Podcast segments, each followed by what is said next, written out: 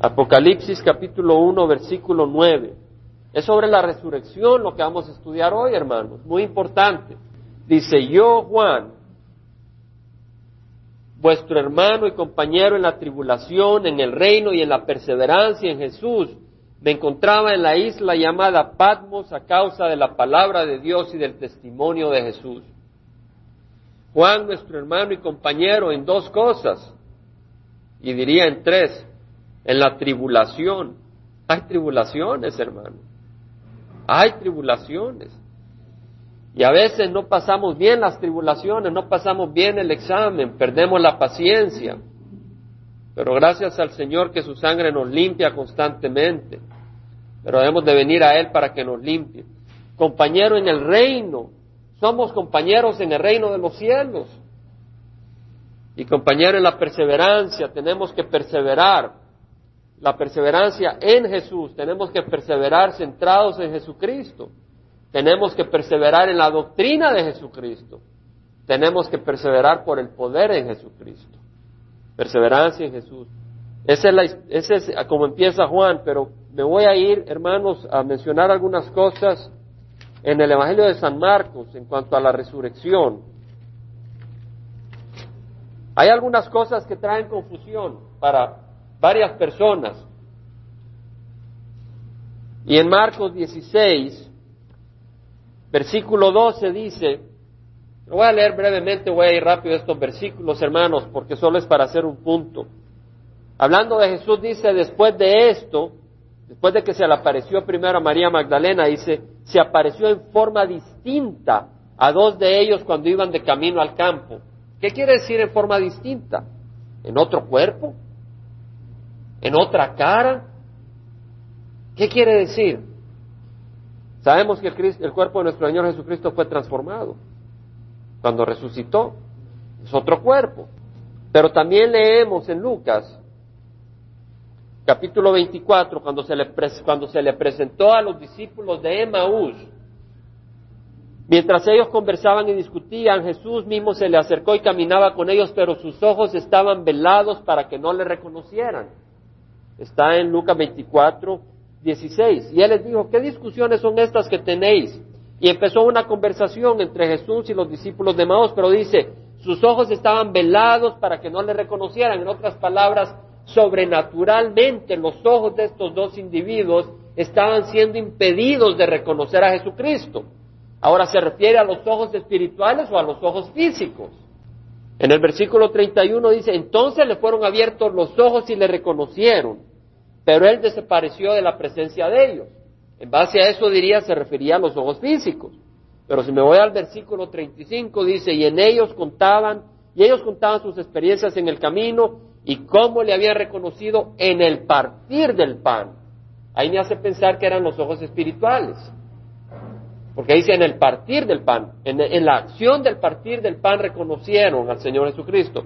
De alguna manera Dios sobrenaturalmente hacía que, que ellos no reconocieran a Jesucristo para que esa palabra fuera la que revelara al Señor Jesucristo. Y nosotros tenemos esa palabra que nos revela a nuestro Señor Jesucristo. Ahora, si vamos a Juan, Juan capítulo 19, más bien diría 20, vemos que cuando se le parece, aparece a María Magdalena, Jesús le dice, mujer, ¿por qué lloras? 20:15, ¿a quién buscas? Ella pensando que era el hortelano le dijo, Señor, si tú le has llevado, dímelo donde le has puesto y yo me lo llevaré. ¿Por qué no lo reconoció María?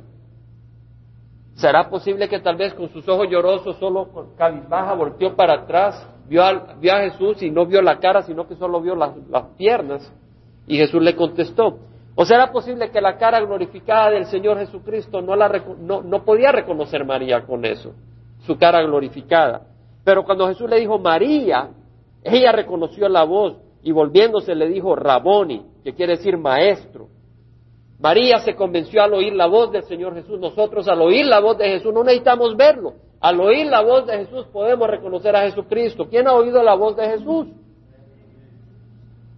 Entendamos de que María reconoció a Jesús no por el timbre de voz, sino espiritualmente supo, este es mi Señor, y nosotros al oír la palabra podemos reconocer.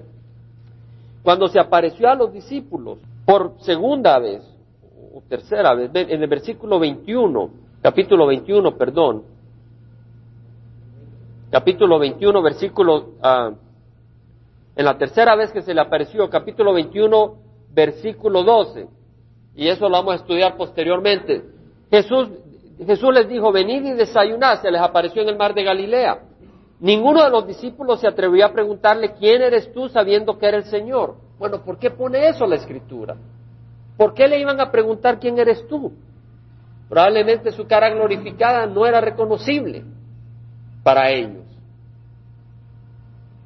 Ahora han venido grupos que agarran estos versículos y empiezan a inventar doctrinas. ¿Entendemos, hermanos? Empiezan a inventar doctrinas y nosotros no vamos a inventar doctrinas. Vamos a agarrar lo que conocemos del Señor y nos vamos a establecer en lo que la palabra del Señor nos dice. ¿Estamos? Poco de paciencia, hermanos, pero del Señor es la victoria. Vámonos a Apocalipsis 1.9. Yo, Juan, vuestro hermano y compañero en la tribulación, en el reino y en la perseverancia en Jesús, me encontraba en la isla llamada Patmos a causa de la palabra de Dios y del testimonio de Jesús. Estaba yo en el Espíritu en el día del Señor y oí detrás de mí una gran voz como sonido de trompeta que decía, escribe en un libro lo que ves y envíalo a las siete iglesias, a Éfeso, Esmirna, Pérgamo, Tiatira, Sardis, Filadelfia y la Odisea. Y me volví para ver de quién era la voz que hablaba conmigo y al volverme vi siete candeleros de oro. Juan se volvió al oír esta voz y vio siete candeleros y en medio de los candeleros vi a uno semejante al Hijo del Hombre, vestido con una túnica que le llegaba hasta los pies y ceñido por el pecho con un cinto de oro. Tenía una túnica y tenía un cinto de oro. Su cabeza y sus cabellos eran blancos como blanca lana, como nieve, sus ojos eran como llama de fuego. Sus pies semejantes al bronce bruñido cuando se le ha hecho refulgir en el horno, y su voz como el ruido de muchas aguas. En su mano derecha tenía siete estrellas y de su boca salía una aguda espada de dos filos. Su rostro era como el sol cuando brilla con toda su fuerza. Vemos la visión que Juan tuvo de quién, hermanos? De nuestro Señor Jesucristo. Vamos a meditar en un par de cosas. Si vamos al versículo 20 del capítulo 1, vemos de que aquí hay lenguaje simbólico, usado para representar verdades y realidades espirituales. La Biblia muchas veces usa lenguaje simbólico. Tenemos que aprender eso. En cuanto al misterio de las siete estrellas que viste en mi mano derecha y de los siete candeleros de oro, las siete estrellas son los ángeles de las siete iglesias y los siete candeleros son las siete iglesias. Vemos que un candelero no es una iglesia, pero aquí los candeleros representaban el qué? Las iglesias y las estrellas que representaban los ángeles o los pastores de esas iglesias. ¿Entendemos? Pero un pastor o un ángel no es una estrella como el sol, pero era representada así. O sea que hay lenguaje simbólico. ¿Entendemos, hermanos? Aquí hay lenguaje simbólico. Pero volvamos a la revelación de Jesucristo. Apocalipsis 1, 14. Los cabellos y la cabeza, ¿cómo eran, hermanos? Blancos como blanca lana, como nieve. Hermanos, la cabeza de nuestro Señor Jesucristo la vio Juan y la vio blanca como la nieve. La cabeza es donde está el centro de qué? De nuestros sentimientos o de nuestros pensamientos. De nuestros pensamientos. Los pensamientos, las decisiones que se hacen con la cabeza de nuestro Señor Jesús son limpios, son blancos como la nieve, son puros, sin manchas, son perfectos. Eso es lo que blanco significa. ¿Quién tiene acá la cabeza, los pensamientos y las decisiones limpias? Solo Cristo. Y a Él nuestra gloria. Luego vemos que sus ojos eran como llama de fuego. Los ojos revelan la luz interior del hombre. Dice la palabra del Señor lo siguiente, la lámpara de tu cuerpo es tu ojo. Cuando tu ojo está sano, también todo tu cuerpo está lleno de luz. Pero cuando está malo, también tu cuerpo está lleno de oscuridad. Mira pues que la luz que en ti hay no sea oscuridad. Así que si todo tu cuerpo está lleno de luz sin tener parte alguna en tinieblas, estará totalmente iluminado como cuando la lámpara te alumbra con sus rayos. El Señor nos dice que el interior del hombre o hay luz o hay oscuridad. Y en la mirada del hombre podemos ver si en ese interior hay luz o si hay oscuridad. Había una hermanita en, Georgia en un lugar donde ministraban a refugiados salvadoreños y de Guatemala y de Nicaragua, de las guerras y de, Asia. Esta hermanita Carolyn Mosley tenía una mirada pura, una mujer de hogar, eh, en este ministerio, esposa, madre, pero tenía una mirada santa en ella, se le miraba, cuando miraba a ella, se sentía la paz y el amor del Señor, no se le miraba materialismo, no se le miraba sensualidad, se le miraba el Espíritu de Dios. En ella había mucha luz. Y en el Señor Jesús había mucha más luz y hay mucha más luz. Y sus ojos son como una llamarada de fuego. A veces los hombres tenemos una mirada enfermiza, una mirada llena de tinieblas, oscuridad, pero no con Jesús. Él es luz. Dice la palabra del Señor bueno, ¿qué tiene que ver con la resurrección? Dice la palabra del Señor, la luz brilla en las tinieblas y las tinieblas no la comprendieron. El mundo no, no, no fue compatible con la luz del Señor. Luego dice, existía la luz verdadera que al venir al mundo alumbra a todo el hombre. Jesús es luz. Luego dice, este es el juicio, que la luz vino al mundo y los hombres amaron más las tinieblas que la luz, pues sus acciones eran malas. En otras palabras, el hombre a veces quiere mantenerse en las tinieblas y no venir a la luz de Dios, a la luz de Cristo. Pero cuando la palabra del Señor nos toca, venimos a la luz para estar en la luz como Él está en la luz. En Apocalipsis 20, 11 al 15, nos habla de que esa luz, ese poder de Dios, es tan grande que hasta el cielo y la tierra un día huirán de Él capítulo 20, versículo 11, dice el Señor a través de Juan, y vi un gran trono blanco y al que estaba sentado en él, de cuya presencia huyeron la tierra y el cielo, y no se halló lugar para ellos. Nuestro Dios es pureza, es luz, es perfección, y hasta el cielo y la tierra huirán. Y nosotros ahora hemos venido a la luz del Señor. Y caminamos en la luz del Señor. Pero hay algunos que rehusan venir a la luz del Señor, a pesar que le hemos compartido. Y oramos por el Señor porque el versículo dice, el versículo 15, al que no se encontraba inscrito en el libro de la vida, fue arrojado al lago, al lago del fuego. O sea que el que rehúsa la luz del Señor un día huirá de la presencia, temblará, pero el Señor lo detendrá enfrente y le dirá, no puedes huir hasta que te juzgue. El cielo y la tierra huirán de esa luz de la luz del Señor. Pero el Señor agarrará a estos que han resucitado de la muerte y los tendrá enfrente y les dice, no te puedes ir, te juzgo y luego los envía al lago de fuego. Hermano, es tremendo caer en las manos del Dios de, de ira. Pero nosotros hemos entrado en las manos del Dios de amor, porque hemos aceptado el sacrificio de Cristo en la cruz. El versículo 15 del capítulo 1 de Apocalipsis dice de que su voz es como el ruido de muchas aguas y en su mano derecha tenía siete estrellas y de su boca salía una aguda espada de dos filos. Vemos pues que su voz es como el rugido de muchas aguas, su lengua es como una espada aguda. La palabra de Dios es poderosa, la palabra de Cristo es poderosa. En Hebreos dice que Él sostiene todas las cosas por la palabra de su poder. Cristo con su palabra resucitó a Lázaro, le dijo, Lázaro, sal. Su palabra es tan poderosa que si él no hubiera dicho sal, no hubiera dicho Lázaro, sal, hubieran salido todos los muertos. Con su palabra paró el viento y la tormenta. Con su palabra salvó a la adúltera de los religiosos que la querían apedrear. Eran religiosos que según la ley iban a apedrear a la adúltera y él con su palabra paró en, la escena. Y con su palabra da vida eterna. Jesús dijo, en verdad, en verdad os digo, la hora viene y ahora es cuando los muertos oirán la voz del Hijo de, Dios y los que escuchen vivirán. En verdad, en verdad os digo que el que oye mi palabra y crea que me envió tiene vida eterna. La palabra de Dios da vida, la palabra de Dios da vida eterna. Y esa palabra juzgará a muchos también. Juan 12:48 dice, el que me rechaza y no recibe mis palabras tiene quien lo juzgue. La palabra que he hablado, esa lo juzgará en el día final.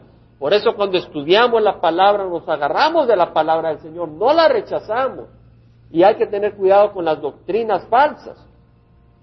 Apocalipsis 1.17 vemos que cuando Juan vio esta visión del Señor Jesús, su rostro resplandeciente, más brillante que el sol, sus ojos como llamas de fuego, su lengua como una espada de dos filos, y su voz como una multitud de voces poderosa, él cayó como muerto a sus pies.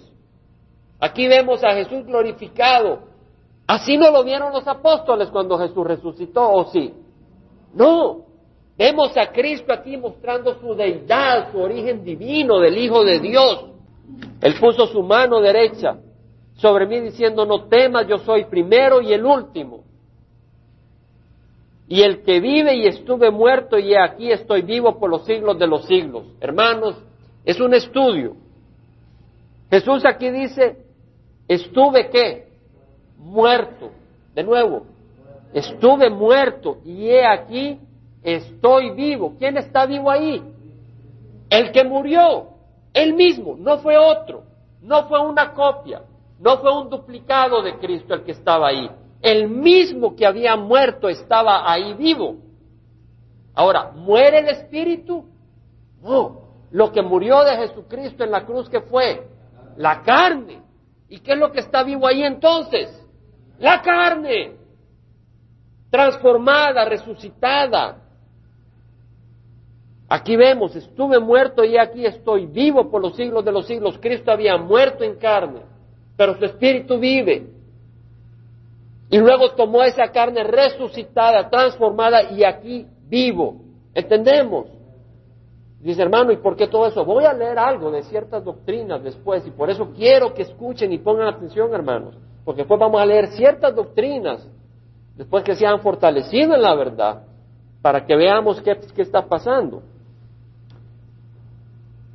La Biblia nos revela que Cristo es Dios, pero también es hombre, pues tomó cuerpo humano y ese cuerpo fue resucitado porque dice, estuve muerto y aquí estoy vivo. O sea que ese cuerpo muerto había resucitado. Resucitó con un cuerpo humano glorificado y Cristo existe como Dios y hombre. Ahora uno dice, bueno, ¿y cómo resucitan los muertos? ¿Cómo es eso? Yo no lo entiendo. Vamos a leerlo porque yo aparte de las escrituras no tendría ni, ni una idea. Primera de Corintios capítulo 15, 35. Que el Señor abra nuestras mentes, paralice los ataques del enemigo y nos dé esa fortaleza y ese conocimiento sólido en las escrituras. Lo tenemos. Pero alguno dirá, ¿cómo resucitan los muertos? ¿Y con qué clase de cuerpo vienen? Necio, lo que tú siembras no llega a tener vida si antes no muere. Momentito, pongamos atención, la palabra de Dios es perfecta lo que tú siembras no llega a tener vida. ¿Qué es lo que llega a tener vida? Lo que uno sembró. ¿Qué es lo que resucita? Lo que murió. ¿Entendemos, hermanos? hermanos, lo que tú siembras no llega a tener vida si antes no muere. O sea que lo que muere, eso es lo que resucita.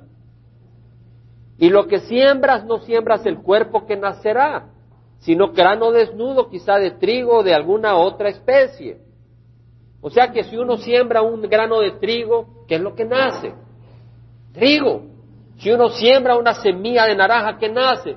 Un árbol de naranja. Ahora, si yo siembro aquí la semilla, ¿nacerá el árbol allá? Nace de la semilla.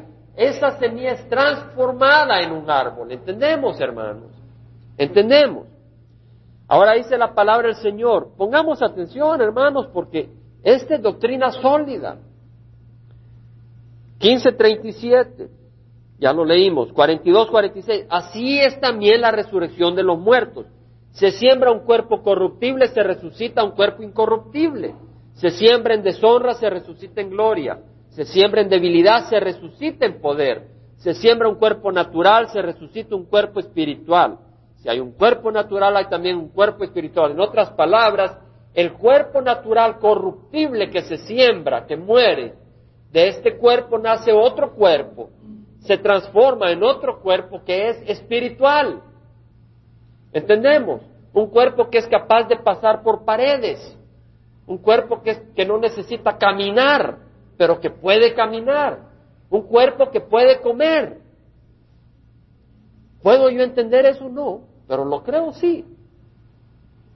Aquí lo dice la palabra. Vamos a seguir leyendo. Primera de Corintios 15, 50. Y esto digo, hermanos, que la carne y la sangre no pueden heredar el reino de Dios ni lo que se corrompe hereda lo incorruptible. Con este cuerpo no podemos entrar al reino de los cielos, ¿verdad? Nos enfermamos, no podemos ni, ni volar. He aquí os digo un misterio. No todos dormiremos, pero todos seremos transformados. Transformados quiere decir que algo cambia de forma. ¿Entendemos? Hermano, esto es básico. En un momento y en un abrir y cerrar de ojos a la trompeta final, pues la trompeta sonará y los muertos resucitarán. ¿Quiénes resucitarán? Los muertos, ellos resucitarán incorruptibles y nosotros seremos transformados porque es necesario que esto corruptible se vista de incorrupción y esto mortal se vista de inmortalidad. Pongamos atención, lo corruptible se vista Quiere decir de que lo corruptible es transformado, se viste de incorrupción. Esto mortal se viste de inmortalidad, no desaparece, sino que es transformado. ¿Entendemos, hermanos? Hermanos, dice, hermano, tal vez suena muy repetitivo. No, hermano, porque vamos a ver las doctrinas falsas que han venido y están tocando puerta tras puerta. Y tenemos que ser sólidos en lo que estamos entendiendo. Cristo como hombre murió, pero resucitó y vive para siempre como Dios y como hombre. ¿Quién cree eso? No todos lo creen, hermanos. Con un cuerpo glorificado, transformado, intercede por nosotros. En primera de Timoteo 2.5 dice, hay un solo Dios y hay un solo mediador entre Dios y los hombres. Cristo Jesús, hombre. Vamos a leer de nuevo. Hay un solo Dios y un mediador entre Dios y los hombres, Cristo Jesús, hombre. ¿Quiere decir que Jesucristo es hombre? Sí, y es Dios. Amén. En el principio estaba el verbo, el verbo estaba con Dios y el verbo era Dios. Y cuando Tomás vio a Jesucristo, cayó a sus pies y le dijo, Señor mío y Dios mío. Pero los testigos de Jehová dicen de que Jesús no es ni Dios ni hombre. Empecé a leer algunas cosas de ellos este fin de semana. Dice, Cristo Dice, dice esto, dice la publicación de los testigos de Jehová, la que dice, usted puede vivir para siempre en paraíso en la tierra, publicado en 1982, la página 144 dice, ¿qué pasó con el cuerpo de Jesús? ¿No encontraron sus discípulos la tumba vacía? Ellos la encontraron vacía porque Dios removió el cuerpo de Jesús. ¿Entendemos? Según ellos, Dios quitó el cuerpo de Jesús. No es que Jesús resucitó, que Dios quitó el cuerpo de Jesús, pero ya leímos. Leímos, ¿no, hermanos? Luego dice, si su cuerpo hubiera quedado en la tumba, los discípulos no hubieran entendido, pues en ese tiempo no entendían cosas espirituales. Supuestamente, Dios tomó el cuerpo de Jesús y lo tiene escondido en algún lugar, y ese cuerpo está muerto. De la publicación Propiciación entre Dios y el hombre, estudio en las Escrituras, volumen 5, 1989, página 454, dice, oiga, fue necesario no solo que el hombre Cristo Jesús muriera, mas fue igualmente necesario de que el hombre Cristo Jesús no volviera a vivir nunca, que permaneciera muerto, que permaneciera como pago permanente para toda la eternidad. El hombre Jesús está muerto para siempre muerto. Hermanos, esa gente no puede decirse que son hermanos en Cristo Jesús. Ellos dicen que Cristo está muerto para siempre muerto. En la publicación Despierta de julio 22 del 73, página 4 dice, ¿no vieron los apóstoles a Jesús en forma humana después de su resurrección? Jesús simplemente materializaba cuerpos. En la publicación El reino está por venir de 1944, página 259, dice, los cuerpos con los que Jesús se manifestó a sus discípulos después de su regreso a la vida no eran el cuerpo con el que fue clavado al árbol. Ellos eran simplemente cuerpos materializados para la ocasión. O sea que la señal de los clavos no eran cuerpos. De la publicación Cosas en que es imposible a Dios mentir de 1965, página 354, leemos. Los casos de Jesucristo y su congregación de ellos, dice, son ilustraciones actuales del hecho que no es el cuerpo físico con el que una persona muere el que es levantado de la muerte o liberado del Hades. Lo que es levantado es la personalidad que la persona había desarrollado al momento de su muerte. Y lo que lo identifica a él y que nos ayuda a recordar su historia personal. En esta personalidad la que es traída a existencia siendo vestida con un cuerpo vivo apropiado a la hora de su resurrección. En esta forma el alma que una vez murió es recreada. O sea que lo que están enseñando es de que cuando uno muere desaparece. Cuando Jesús murió, solo su cuerpo fue preservado como un recordatorio del pago por nuestros pecados. Y cuando nosotros morimos, desaparecemos totalmente. El cuerpo, el alma desaparece. Y en la resurrección, a lo que ellos le llaman resurrección, viene Dios y analiza nuestro carácter, nuestra personalidad, y viene y crea a alguien con ese carácter y con esa personalidad en un cuerpo. ¿Ustedes creen que eso es resurrección? No, hermano. El cuerpo de Jesús no desapareció, sino que fue transformado, fue resucitado. En el Salmo 16, hermanos. Hermanos, es que es peligroso. tenemos que tener cuidado con las doctrinas falsas y tenemos que prevenir a los hermanos que están siendo expuestos a doctrinas falsas y tenemos que compartir la palabra del Señor y ser estudiosos de las escrituras. Salmo 16, versículo 7, bendiciré a Jehová que me aconseja, dice David, en verdad en las noches mi corazón me instruye, Jehová ha puesto continuamente delante de mí, a él lo he puesto continuamente delante de mí, porque está mi diestra, permaneceré firme. Por tanto mi corazón se alegra y mi alma se regocija, también mi carne morará segura, pues tú no abandonarás mi alma en el Seol, ni permitirás a tu santo ver corrupción. Está hablando de su carne, mi carne morará segura, no permitirás a tu santo ver corrupción. David está hablando proféticamente por el poder del Espíritu Santo lo que se iba a realizar en Jesucristo. Y esa interpretación lo da Pedro cuando predica en Pentecostés, lo podemos ver en el libro de Hechos, Hechos de los Apóstoles, capítulo 2.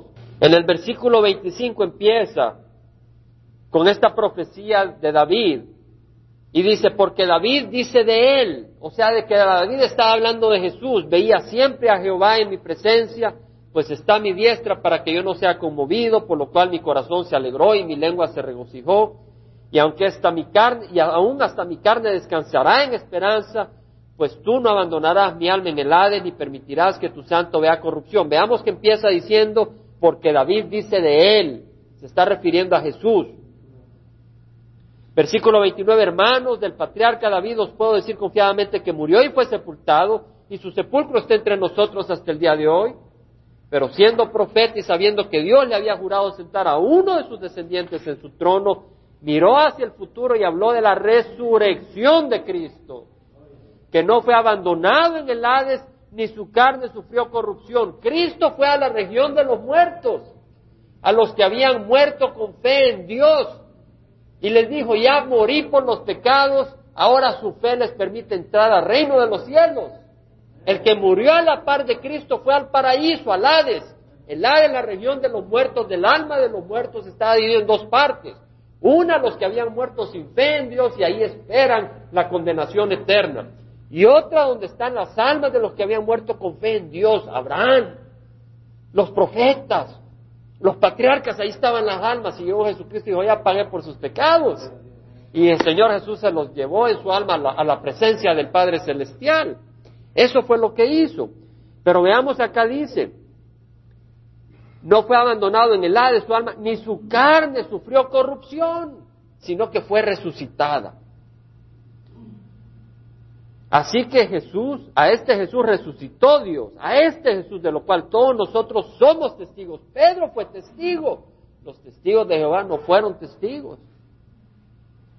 No fueron testigos. No estamos acusando, no estamos atacando, estamos tratando de decir, hermanos, tenemos que tener cuidado, tenemos que ser astutos y tenemos que compartir la luz porque tenemos un gran tesoro en nuestro corazón que es la palabra del Señor. En Lucas 24, versículo 39, empezamos el 36. Mientras ellos relataban estas cosas, Jesús se puso en medio de ellos y les dijo, qué hermoso que lo primero que el Señor Jesús les dijo que fue, hermanos, pasa a vosotros. Qué hermoso, hermanos. Fue lo primero que el Señor les dijo.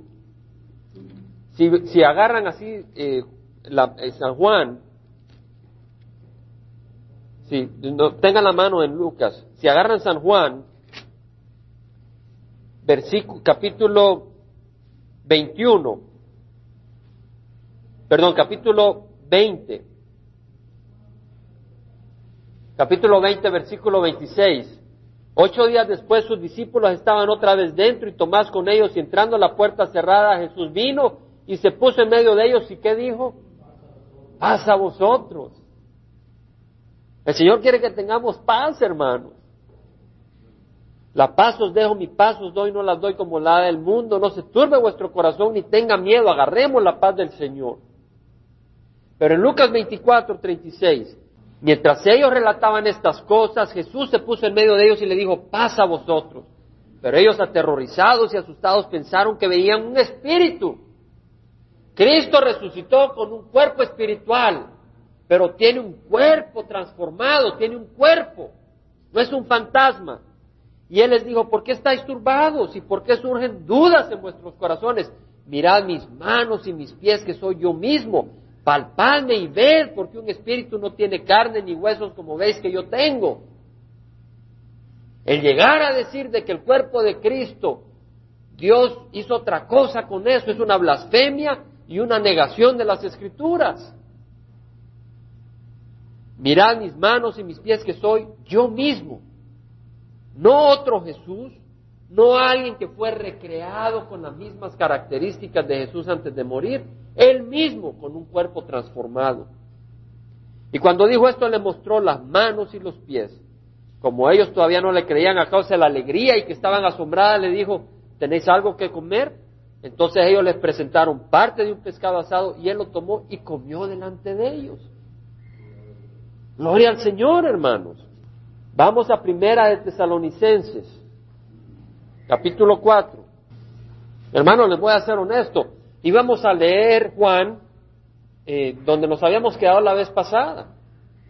Y cuando llegué a la resurrección, así como hice la vez anterior, que vi varios eh, relatos y traté de ponerlos juntos, al empezar a estudiar esta vez, quise investigar eh, qué pensaban estas doctrinas y empecé a ver que tenían unos pensamientos bien interesantes y que eran extraños. Y algunas veces se basan en algunas verdades y eso es lo peor, ¿verdad? Pero de ahí entra la mentira que es tremenda porque niegan la palabra del Señor y tuve que seguir el estudio en esto. Primera Tesalonicenses 4, 13 al 18. No queremos, hermanos, que ignoréis acerca de los que duermen los que durmieron o los que duermen. Esos cuerpos, para que no os entristezcáis como lo hacen los demás que no tienen esperanza, porque si creemos que Jesús murió y resucitó, así también traerá con él a los que durmieron en Jesús, por lo cual os decimos esto por la palabra del Señor, que nosotros los que estemos vivos y que permanezcamos hasta la venida del Señor, no predecederemos a los que durmieron, pues el Señor mismo descenderá del cielo con voz de mando, con voz de arcángel y con la trompeta de Dios, y los muertos en Cristo se levantarán primero. Se levantarán. Quiere decir que están acostados en la tierra. La palabra griega ahí es anistemi, que quiere decir pararse, levantarse. Ahora, ¿qué pasa si el, cuerpo es desintegrado? Bueno, el Señor puede reconstruirlo y reconstruir ese cuerpo y transformarlo en un cuerpo espiritual, un cuerpo resucitado. El versículo 17 dice, entonces nosotros los que estemos vivos y que permanezcamos, seremos arrebatados juntamente con ellos en las nubes al encuentro del Señor en el aire, y así estaremos con el Señor siempre. Seremos arrebatados. La palabra del Señor dice en Juan, yo soy la resurrección y la vida, el que cree en mí, aunque muera, vivirá, y el que vive y cree en mí, no morirá jamás. O sea que el cuerpo muere, pero el alma va a la presencia del Señor. Y luego ese cuerpo es levantado, porque eso es lo que nos dicen las escrituras. Dice la palabra del Señor en Filipenses. Para mí el vivir es Cristo y el morir es ganancia, porque si he de continuar viviendo en la carne, esto significará para mí una labor fructífera y no sé cuál escoger, pues de ambos lados me siento apremiado, teniendo el deseo de partir y estar con Cristo, pues eso es mucho mejor. El alma no muere, hermanos. El que muere en Cristo, en su cuerpo, su alma va a la presencia del Señor si ha recibido a Cristo. Y si no ha recibido a Cristo, esa alma va al Hades, a la región de los muertos, donde están los que van a estar esperando el juicio final. Y al final de los días su cuerpo va a ser resucitado y ellos van a venir a la presencia de un Dios tan santo y tan perfecto que la tierra y el cielo huirán, pero ellos tendrán audición ahí por unos minutos donde el Señor los mandará al lago de fuego eterno. Primera de Corintios 15, versículo 1 al 4. La resurrección de Jesús está en la base del Evangelio, en la base del Evangelio del cristianismo. Y tenemos que entenderlo. Dice la palabra, ahora os hago saber, hermanos, el Evangelio que os prediqué. El Evangelio, el cual también recibiste. Ese Evangelio en el cual también estáis firmes. Y yo los exhorto, hermanos, a estar firmes en ese Evangelio por el cual también sois salvos si retenéis la palabra que os prediqué. Pero aquí han habido grupos que no han retenido esa palabra y están predicando otras cosas. Celebran la muerte de Jesús, pero no celebran la resurrección.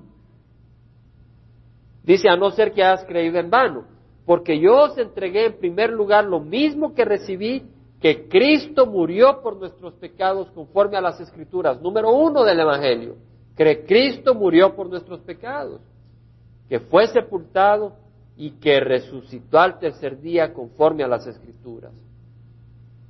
Es base del Evangelio la resurrección. Dice la palabra del Señor. Versículo 12. Ahora bien, si se predica que Cristo ha resucitado entre los muertos, ¿cómo dicen algunos entre vosotros que no hay resurrección de muertos? Bueno, este grupo dice que sí hay resurrección de muertos, pero, pero realmente dicen que no. Porque dicen que sí, pero dicen de que el, cuerpo ya murió, ya desapareció, el alma murió, desapareció. Lo que existe es una recreación. Para mí eso significa que no hay resurrección de muertos. Es como recordarse de alguien y hacer otra persona ahí. Versículo 3, si no hay resurrección de muertos, entonces ni siquiera Cristo ha resucitado. Y si Cristo no ha resucitado, vana es entonces nuestra predicación y vana también nuestra fe. Aún más somos hallados testigos falsos de Dios porque hemos testificado contra Dios que Él resucitó a Cristo, a quien no resucitó si en verdad los muertos no resucitan. Pero si los muertos no resucitan, entonces ni siquiera Cristo ha resucitado. Pero hermanos, Cristo resucitó. En Gálatas, hermanos, Gálatas 1, versículos 6 al 9 dice la palabra, Dice la palabra, me maravillo de que tan pronto hayáis abandonado al que os llamó por la gracia de Cristo para seguir un evangelio diferente. Hermanos, aquí le está hablando Pablo no a nosotros, sino a la iglesia Gálata. Pero nosotros escuchamos porque la palabra de Dios se nos aplica, ¿verdad? Y nos exhorta el Señor, cuidado de seguir un evangelio diferente.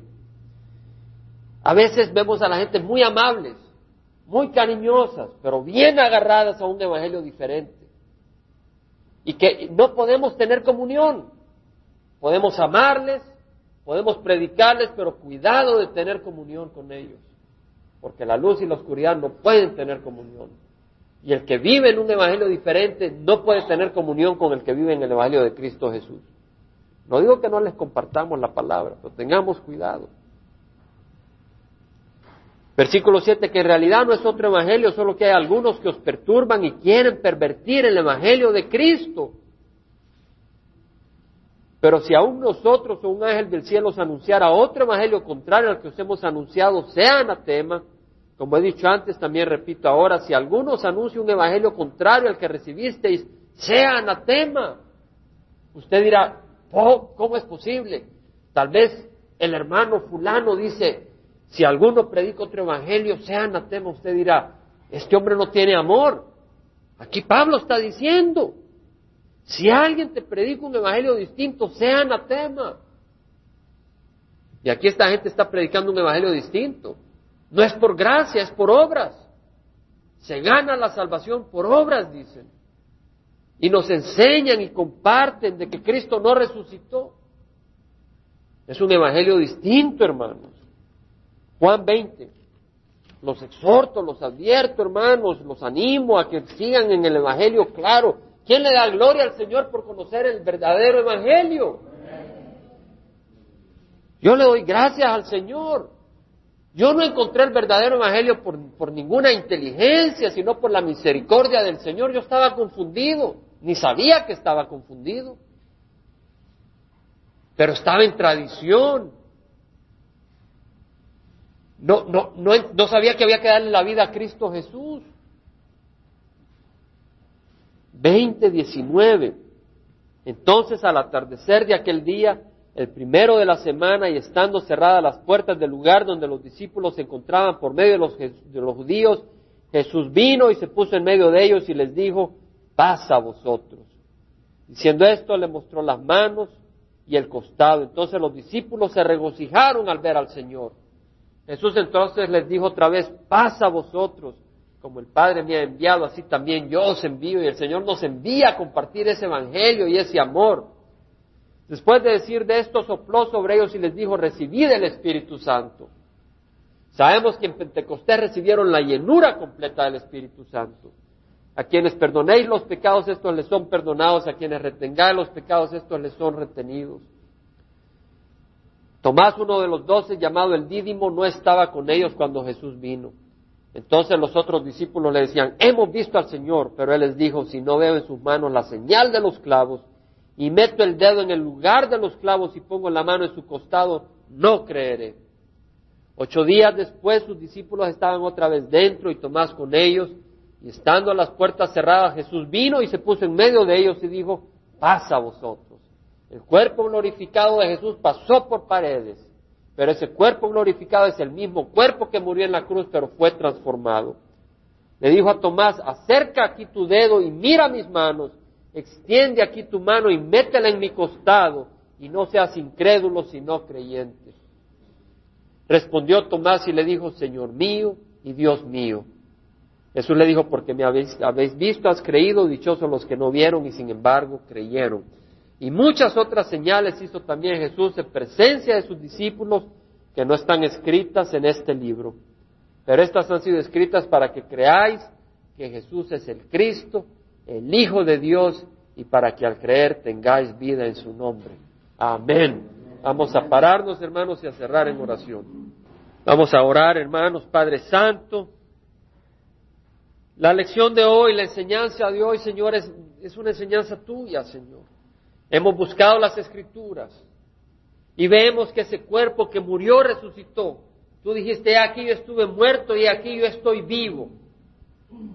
Tú dijiste que seremos transformados en un abrir y cerrar de ojos. O sea, este cuerpo cambiará, este cuerpo. Dijiste que la semilla tiene que morir para producir su fruto.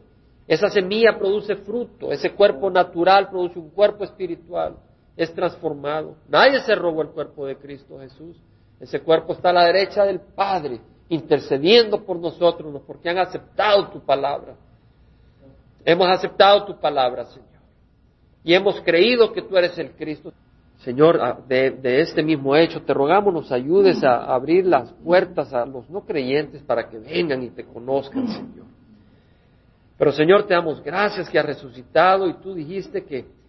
todo lo puedo en Cristo que me fortalece. Ese poder de la resurrección. Pablo dijo que quería conocer a Cristo, el poder de su resurrección y la participación en sus padecimientos y llegar a ser como Él en la muerte para poder llegar a la resurrección de los muertos. Nos humillamos ante ti, Señor.